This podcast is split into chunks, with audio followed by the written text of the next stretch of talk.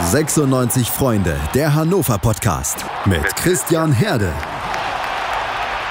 Auf meinsportpodcast.de.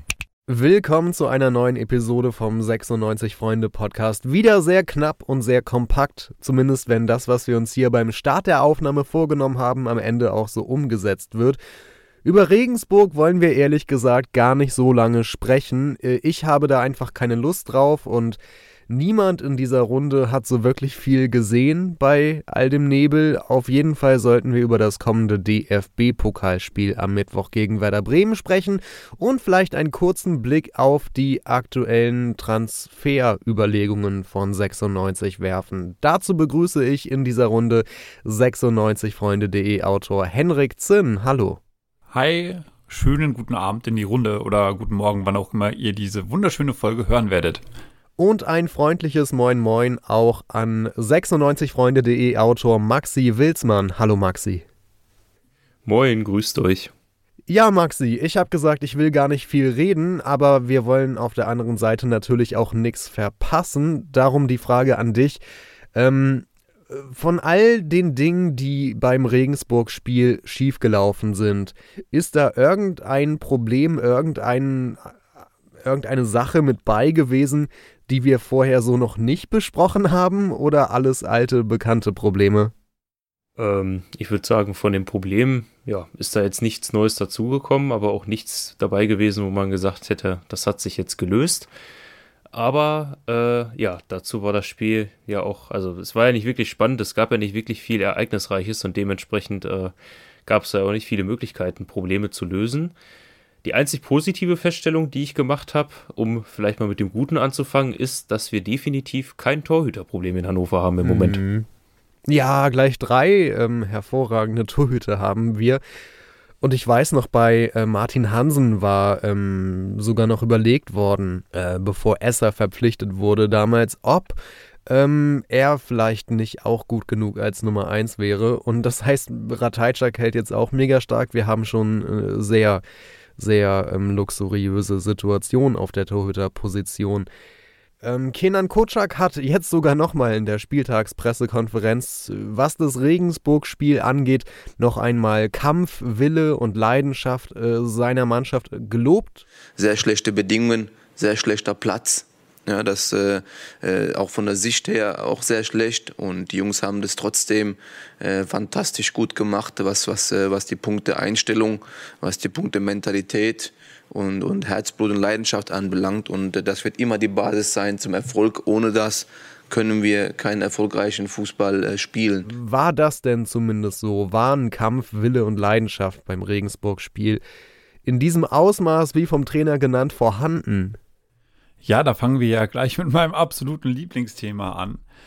Äh, ich finde definitiv nicht. Also nur weil man jetzt gegen Regensburg keinen Treffer kassiert, äh, hat man jetzt nicht wunderbar gekämpft und äh, irgendwie sein ganzes Herzblut auf den Platz gelassen. Ähm, ich würde es mal anders formulieren. Hannover 96 ist definitiv nicht die Mannschaft, die nicht kämpfen kann. Ähm, aber ich finde auch nicht, dass man da jetzt wunderbar irgendwie herausragt. Also das ist so normales Mittelmaß. Ähm, so einen richtigen Kämpfer gibt es äh, seit den Abgängen von Bakker und Pripp einfach nicht mehr, finde ich. Ich kann da zumindest nichts erkennen.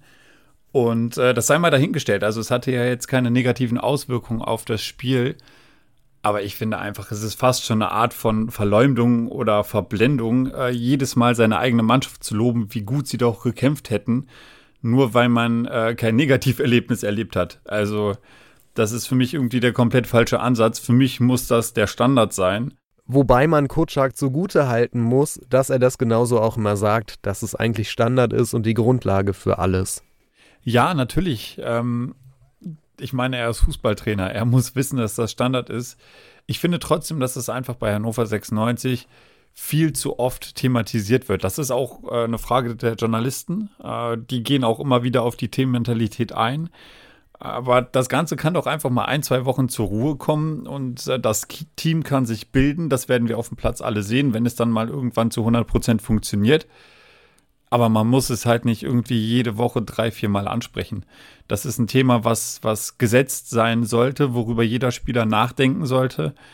Ähm, ja, und man kann einfach von den Spielern erwarten, ich meine, das ist deren Beruf. Andere Leute lassen auch im Handwerk äh, ihr Herzblut im Beruf. Äh, das gleiche kann man von den Fußballspielern erwarten und ich glaube, das ist auch nicht zu weit gedacht. Ich glaube auch nicht. Maxi, unser wohl bester Spieler in dieser Saison, Niklas Hult, der ist ausgefallen gegen Regensburg, würde es möglicherweise oder eher wahrscheinlich gegen Werder Bremen wieder ähm, tun, also ausfallen. Sind wir eigentlich fußballerisch so sehr auch von ihm abhängig, wie er die linke Seite dort bearbeitet? Äh, geht ohne ihn einfach nichts?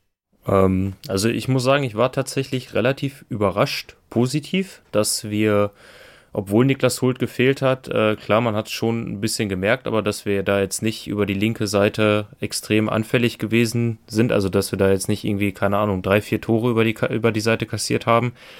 Aber ich glaube schon, dass er der Mannschaft fehlt und dass er dem, dem Team und dem Spiel auch einfach fehlt. Und äh, du hast gerade gesagt, er wird wahrscheinlich auch gegen Bremen ausfallen, hat Kocak ja auf der PK gesagt.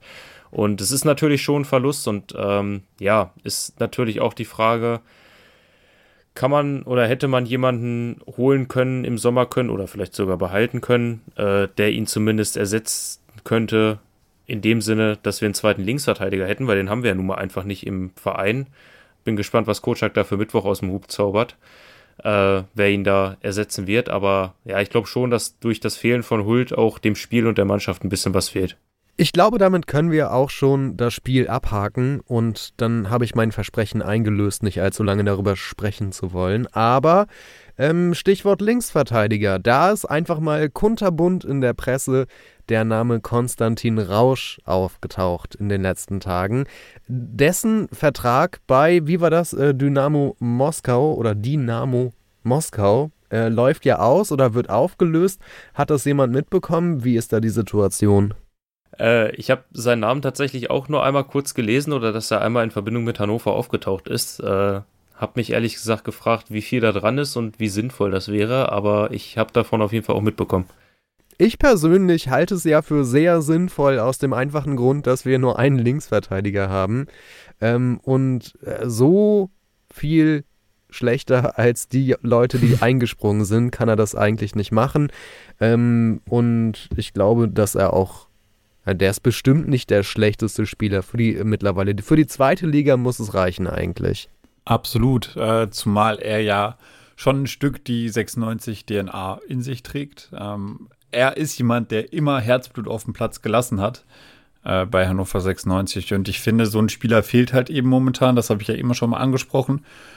Und wie gesagt, äh, Schaden könnte es auf keinen Fall. Äh, Im Notfall kann man, oder was heißt im Notfall? Im Optimalfall kann man ja nach wie vor auf Hult setzen. Äh, aber mit Rausch hat man, glaube ich, auch jemanden, der von der Bank aus ein bisschen Feuer machen kann und der Stimmung auch definitiv nicht schaden würde. Rausch hält sich derzeit in seiner Wohnung in Hannover auf, äh, wird berichtet. Das heißt, der Draht, um ihn zu verpflichten, wäre derzeit doch relativ kurz. Ähm, aber Vorsicht, Corona-Abstände gelten natürlich immer noch. Das zweite Transferthema, das in den Medien herumgeistert, ist natürlich der Stürmer, der im Winter womöglich noch verpflichtet werden soll. Martin Kind soll den äh, sportlich Verantwortlichen Kotschak und Zuba gesagt haben, die müssten eine Verpflichtung begründen. Ähm, die Namen, die auftauchen, sind Serdar Dursun und der Vereinslose Vedat Ibisevic, der ja von Schalke freigestellt wurde. Äh, sind das Namen, äh, bei denen man gute Argumente in die Chefetage liefern könnte? Oder schweben euch vielleicht andere Dimensionen auch vor? Ah, das ist eine gute Frage. Ähm, ich bin ehrlich, ich habe mich noch nicht so intensiv mit dem Thema auseinandergesetzt, weil ich schlichtweg nicht daran glaube, dass ein offensiver Neuzugang im Winter präsentiert wird, auch wenn wir uns das alle wünschen. Aber wir kennen die Transferpolitik von Hannover 96 und wir wissen alle, dass Fehler sehr, sehr spät erkannt werden. Ähm, und ich stelle mir halt die Frage, was ist denn das gute Argument? Weil das gute Argument liegt für mich schon auf der Hand. Das gute Argument muss nicht der neue Stürmer sein, der verpflichtet wird, sondern das gute Argument ist die Offensivschwäche von jetzigen Kader. Ich meine, in der Offensive geht halt nichts zusammen. Ähm, das ist offensichtlich. Äh, ja, alle haben Henrik Weidand gefeiert und äh, ich meine, sein Aufstieg äh, als Spieler ist immer noch beachtlich, aber Hannover spielt derzeit sehr, sehr viele hohe Bälle. Ähm, und wenn es dann als Stürmer passiert, dass man bei der Ballannahme, manche Ballannahmen funktionieren gut, gerade aus der Luft kann er die Bälle sehr gut runterpflücken, aber mit dem Fuß, da springen die Bälle dann doch häufiger mal viel zu weit weg und dann verpufft der Angriff im Prinzip, bevor er überhaupt gestartet ist. Äh, das kann natürlich nicht passieren. Und ähm, ohne jetzt auf einen konkreten Namen einzugehen, ich finde, das ist das Argument, dass es aktuell einfach nicht im eigenen Sturm läuft. Und wir alle kritisieren Marvin Duksch, ja, aber Marvin Duksch ist, glaube ich, jetzt mit acht Scorerpunkten unser bester Scorer. Äh, ja, und wenn wir den schon kritisieren, dann ist doch, und ja, auch zu Recht kritisieren, äh, dann ist das doch eigentlich das plakativste Zeichen dafür, dass irgendwas nicht funktioniert und dass man da halt eben nachbessern muss, wenn man diese Chance hat, nachzubessern. Ja, also da würde ich gleich einhaken. Tatsächlich, äh, für mich ist auch das größte Argument, was eben offensichtlich ist, dass es bei uns aktuell in der Offensive nicht läuft. Ähm, ich würde tatsächlich behaupten, wir haben das die letzten Spiele defensiv ja ganz ordentlich gemacht. Ich meine, wir haben gegen Hamburg, gegen Bochum und gegen Regensburg zu Null gespielt, gegen Heidenheim auch nur ein Gegentor gekriegt. Aber wir haben halt eben auch nur drei, vier Tore geschossen in den äh, vier Spielen. Und ja, das zum einen hatten wir deutlich mehr Chancen. Und zum anderen hätten wir aber mit Sicherheit auch noch mehr Chancen herausspielen können, aber unsere Offensive ist halt leider nicht, äh, funktioniert so leider nicht. Also ich bin persönlich, äh, Hendrik hat es gerade auch schon gesagt, ich glaube, jeder hat immer noch so ein bisschen das Märchen vom Hendrik Weidern im Kopf, aber ich bin persönlich leider irgendwie nicht mehr davon überzeugt, dass er nochmal derjenige wird, der da vorne zuverlässig äh, in jedem Spiel oder überhaupt ansatzweise jedes Spiel mal irgendwie einen Scorerpunkt zumindest beiliefert. Marvin Duksch hat auch seine extremen Formschwankungen, aber der trifft immerhin ab und zu. Ja, und Sujemani ist, ja, hat, durfte sich noch nicht oft zeigen. Da hat er mal gegen Bochum getroffen, aber ist im letzten Spiel auch wieder ziemlich abgetaucht. Und äh, ich denke auch, dass da einfach einer fehlt, wo man sagen kann, gut, wenn ich den jetzt reinwerfe, da bin ich mir ziemlich sicher, der reißt da vorne auch was. Äh, egal, ob das Wetter gut ist oder ob die Mitspieler ihn motivieren oder wie auch immer. Und ähm, ja, dann ist natürlich die Frage, wer könnte derjenige sein? Den man dann holen könnte. Du hast gerade gesagt, Christian, Vedat Ibisevic und Serdar Dursun sind zwei Namen. Also, ich meine, Dursun trifft natürlich bei Darmstadt. Der hat diese Saison, ich glaube, auch schon wieder acht oder neun Mal getroffen. Und, das könnte äh, teuer werden.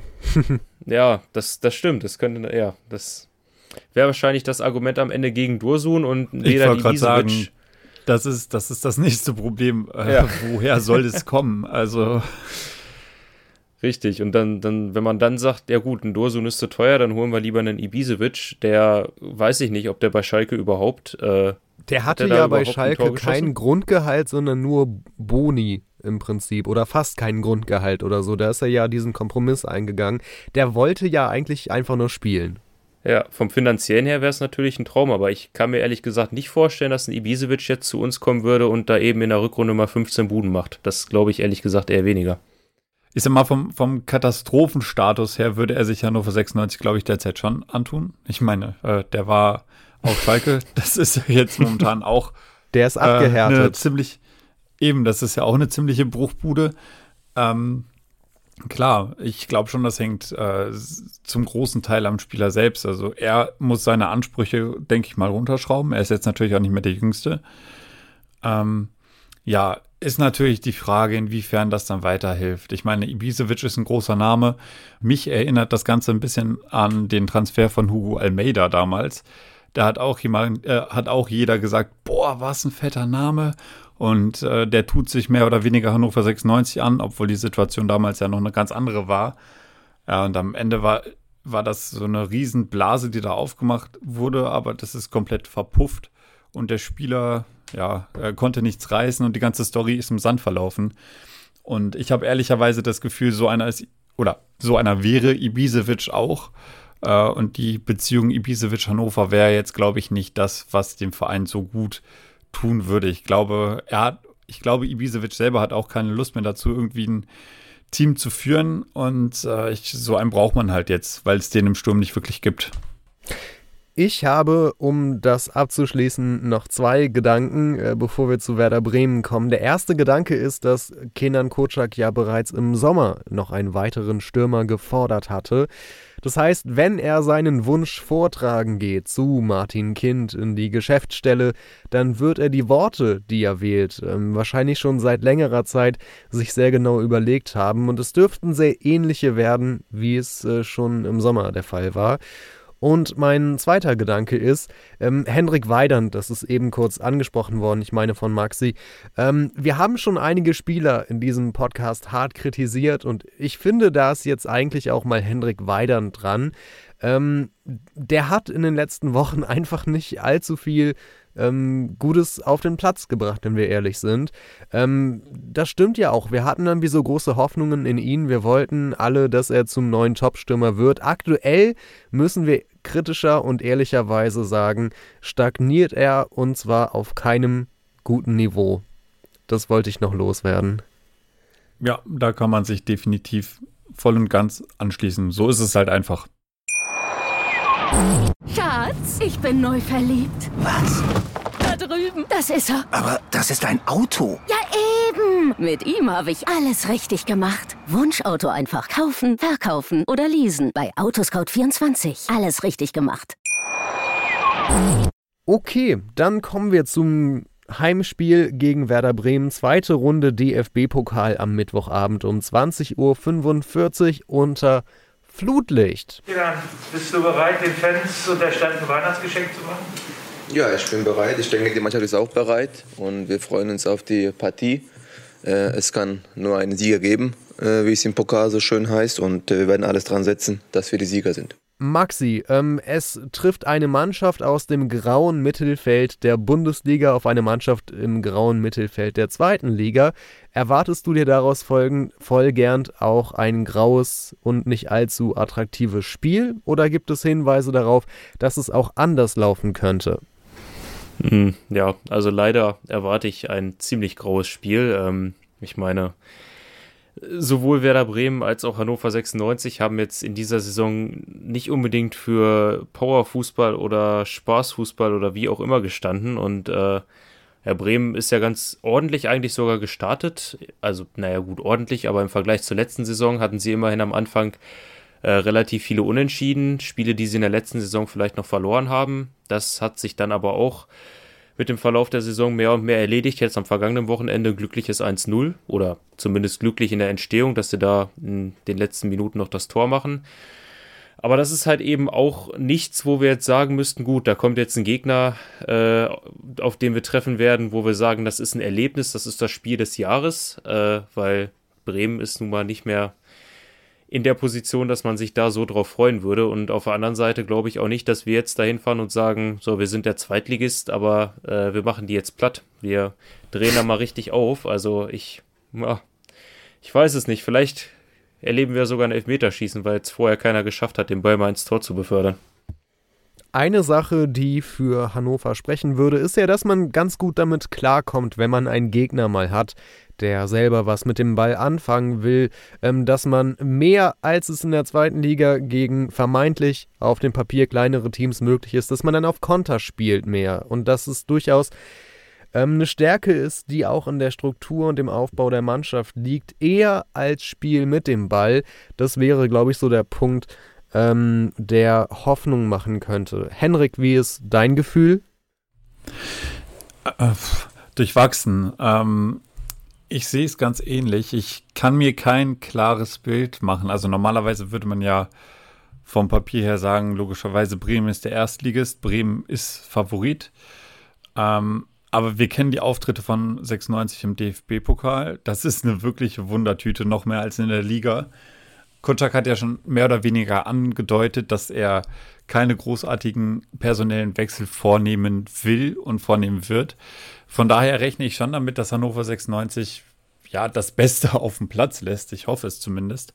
Und äh, ich glaube, Bremen ist ein guter Gegner, dass er sein Lieblingswort der Kämpfermentalität, ähm, dass das Team das nochmal beweisen kann. Weil gegen Bremen, das wird, glaube ich, schon eine ziemliche Schlammschlacht.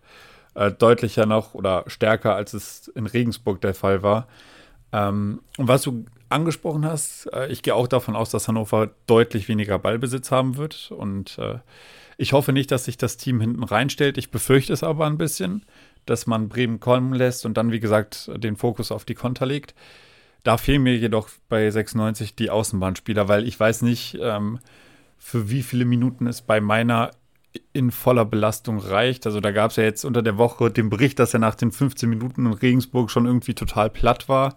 Und da war jetzt natürlich auch nicht sehr viel Zeit dazwischen. Und ja, auf der gegenüberliegenden Seite, ja, da weiß man das natürlich nicht. Also Kotschak hat ja jetzt Too Messi viel gelobt, äh, nachdem er ihn zu Recht kritisiert hat und auch äh, zu Hause gelassen hat. Ähm, ja, vielleicht, vielleicht kann der ja jetzt mal kommen. Und ich sag mal, ein Pokalspiel wäre natürlich ideal, äh, dass mal der Schalter kippt bei einem Spieler wie zum Beispiel Messi. Und ja, vielleicht kann der uns ja überraschen. Messi sagte Kotschak auf der Spieltags-PK oder auf der DFB-Pokal-PK, kann man Spieltag nennen? Bestimmt.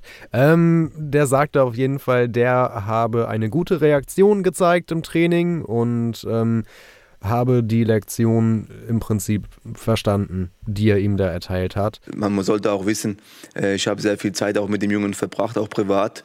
Ich habe auch äh, sehr viel geholfen, was, was seine Wohnungssuche anbelangt und äh, auch mich sehr viel um ihn engagiert. Wir haben so einen, einen schon einen guten Draht zueinander. Nur wir dürfen das eine mit dem anderen nicht verwechseln. er weiß, dass er sich an dem Tag ähm, nicht optimal auf dem Platz äh, verhalten hat, zumal er auch da an dem Tag zum wiederholten Mal zu spät kam, was natürlich die meisten nicht wissen können. Und das sind einfach Sachen, äh, Baustein auf Baustein und da muss ich irgendwann auch die Mannschaft äh, schützen. Und natürlich haben wir auch danach äh, mit Patrick äh, nochmal ein Gespräch geführt, äh, auch die Situation nochmal ihm geschildert. Er war sehr einsichtig, hat die Sache akzeptiert und hat dann auch in der Training eine gute Reaktion gezeigt, äh, was ich, worüber natürlich ich auch erfreut bin. Tumasi ersten Ungnade, jetzt Tumasi der große Heilsbringer? Oh, äh, wer weiß. Also ein Versuch wäre es vielleicht wenigstens wert. Also ich meine, Henrik hat ja gerade schon gesagt, Kutschak wird da jetzt am Mittwoch nicht zehn neue Spieler aufs Feld stellen, aber äh, ja, gerade in der Offensive wäre es ja mal ganz schön, wenn wir da einen dabei hätten, der wirklich mal explodiert, der wirklich mal aus sich herauskommt und da ein super Spiel hinlegt. Und das wäre natürlich jetzt wie quasi wie als Drehbuch verfasst, dass er erst eben von Kocak rausgenommen wird, dass Kocak sagt, die Einstellung gefällt mir nicht, dann wird er gelobt und dann macht er am Mittwoch zum Jahresabschluss auch noch das oder sein bisher bestes Spiel für Hannover. Ähm, könnte ich mir vorstellen, dass er zumindest auf jeden Fall Spielzeit bekommt. Ich könnte mir auch vorstellen, dass er vielleicht ein bisschen frischen Wind reinbringt, aber äh, ohne jetzt ganz viele Märchen zerstören oder ganz viele Träume zerstören zu wollen. Ich glaube nicht, dass Tumessi da auf dem Platz steht und auf einmal einen Doppelpack schnürt und uns in die dritte Runde schießt. Also ich könnte mir vorstellen, dass er spielt. Vielleicht bringt er einen Impuls oder mehr Impulse als die, die jetzt in den letzten Spielen da vorne drin gestanden haben. Aber ich glaube auch nicht, dass diese Denkpause ihm jetzt äh, dazu verholfen hat, direkt drei Level besser zu spielen.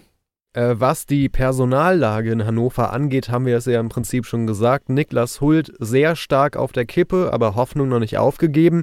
Und ähnlich auch bei Michael Esser, wobei wir da ja, wie gesagt, auch beruhigt sein können, weil wir durchaus drei starke Torhüter haben. Ähm, ansonsten, ja, meiner noch nicht 100 pro fit, aber sonst haben wir doch eigentlich soweit ähm, wieder alle Verletzten noch zurück, oder? Ja, außer die Langzeitverletzten. Ne? Genau. Bei Werder Bremen hatte ich aber gelesen, äh, droht die Wiedervereinigung, nee, nicht die Wiedervereinigung, die, die Rückkehr an alte Wirkungsstätte von Leonardo Bittencourt allerdings auszufallen. Der hatte sich im letzten Spiel ähm, eine Blessur zugezogen. Ja, bei den Bremern fällt ja mehr oder weniger die gesamte Offensive weg.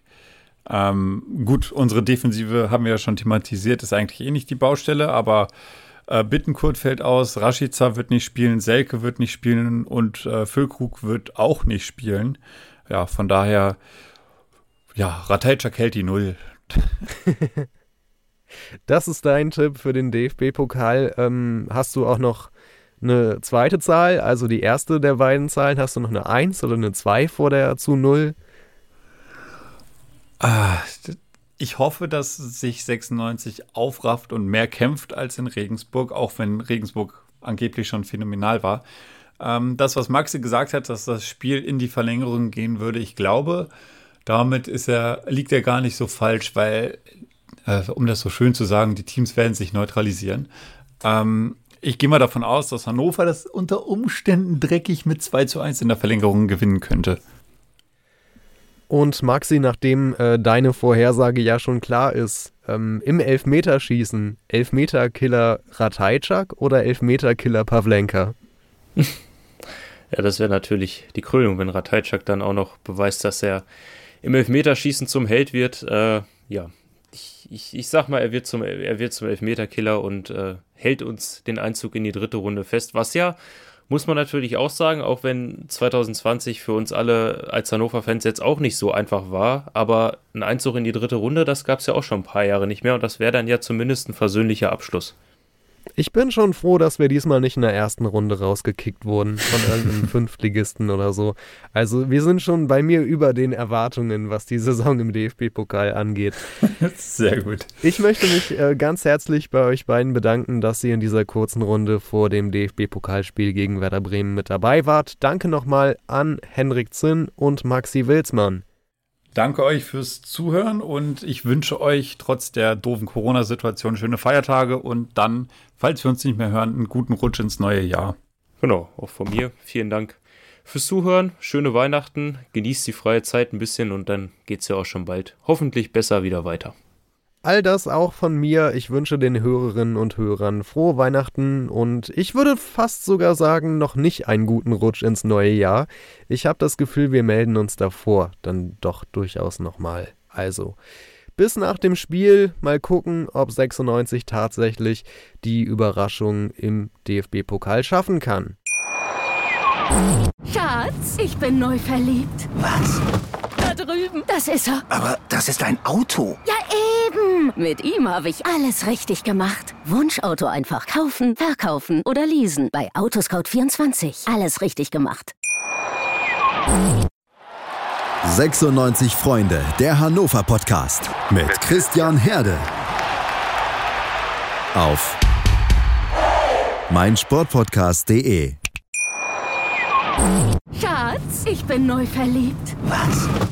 Da drüben. Das ist er. Aber das ist ein Auto. Ja, eben. Mit ihm habe ich alles richtig gemacht. Wunschauto einfach kaufen, verkaufen oder leasen. Bei Autoscout24. Alles richtig gemacht.